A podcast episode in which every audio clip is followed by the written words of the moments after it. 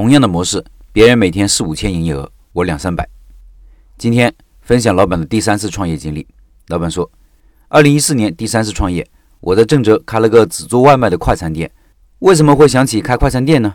因为我在开店之前找了一份工作，帮一个做快餐的小老板去写字楼卖饭，觉得这个生意不错。这家饭店在一个很偏僻的巷子里面，房租很低，只请了一个厨师，厨师切菜和炒菜，每天炒八个菜。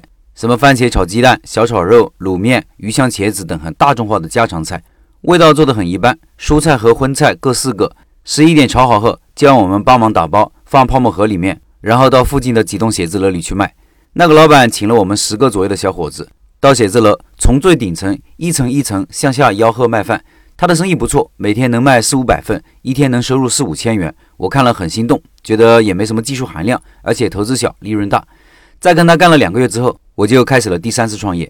先是租了一个离写字楼很近的一个大房间，六百块钱每个月的房租。从五八上找了一些厨具、冰箱等设备，又发了招人信息，招了一个刚毕业的十七岁的小伙就开干了。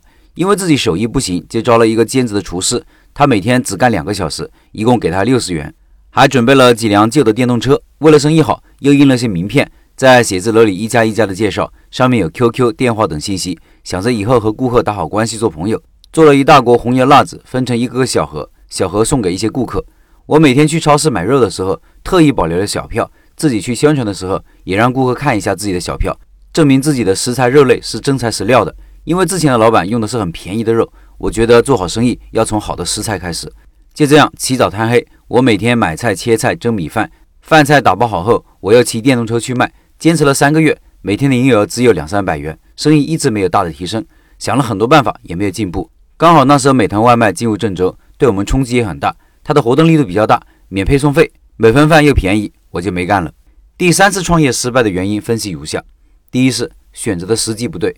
九月份在郑州天气就变凉了，十一、十二月天气更冷了，快餐的保温问题一直没有解决，租的房子又没有空调，也没有把饭菜温度保持好的机器和厨具，租的房子到处跑风。那时候还赶上郑州的城中村拆迁，我换了三个地方，北方天气冷。顾客对饭菜的温度要求很高，我的饭菜是装着装着有些凉了，等送到顾客手上就太凉了，体验很不好。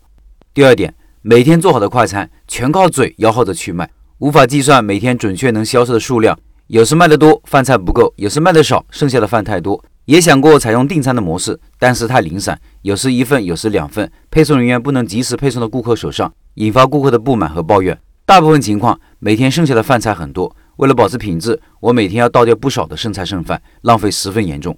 第三，同行的恶意竞争，我和同行的价格一样，但是顾客大部分情况还是会选择同行的，因为同行的肉比我家多。我用善良和诚信，但是顾客只看眼前的利益，这个无法解决。我的成本高，但是又不能卖比他们高的价格，销量也没他们好。第四，写字楼每周双休，下午六点左右就下班了，我只能卖中午一顿饭。节假日，写字楼的人员又不上班，一个月只能做二十来天的生意。我的客单价太低，成本却不低，难以维持。第五，思路不对，效率不高，配送人员难以固定，对于顾客没有形成良好的合作关系，没有预定，没有发展。团餐只能靠叫卖这一种方式。中午下班时间集中，写字楼人员众多，电梯紧张的时候，我抱着三十多斤的盒饭，走楼梯一层一层的叫卖，累就不说，但是效果却不太好。第五，菜单设计不合理。总共是二道菜，每天出六道，今天和明天的菜品不重复，两天一个轮回。我当时的想法是给顾客新鲜感，但又不想每天太多的菜品，那样会很麻烦很累。这样做的后果就是没有主打菜品，没有形成记忆点。有的顾客是今天想吃明天的菜，没有；有的顾客是今天想吃昨天的菜，又没有。更换过于频繁，没有突出的核心菜品。回顾三次创业，感慨很多。三次创业只有一次成功，到最后也没赚到什么钱。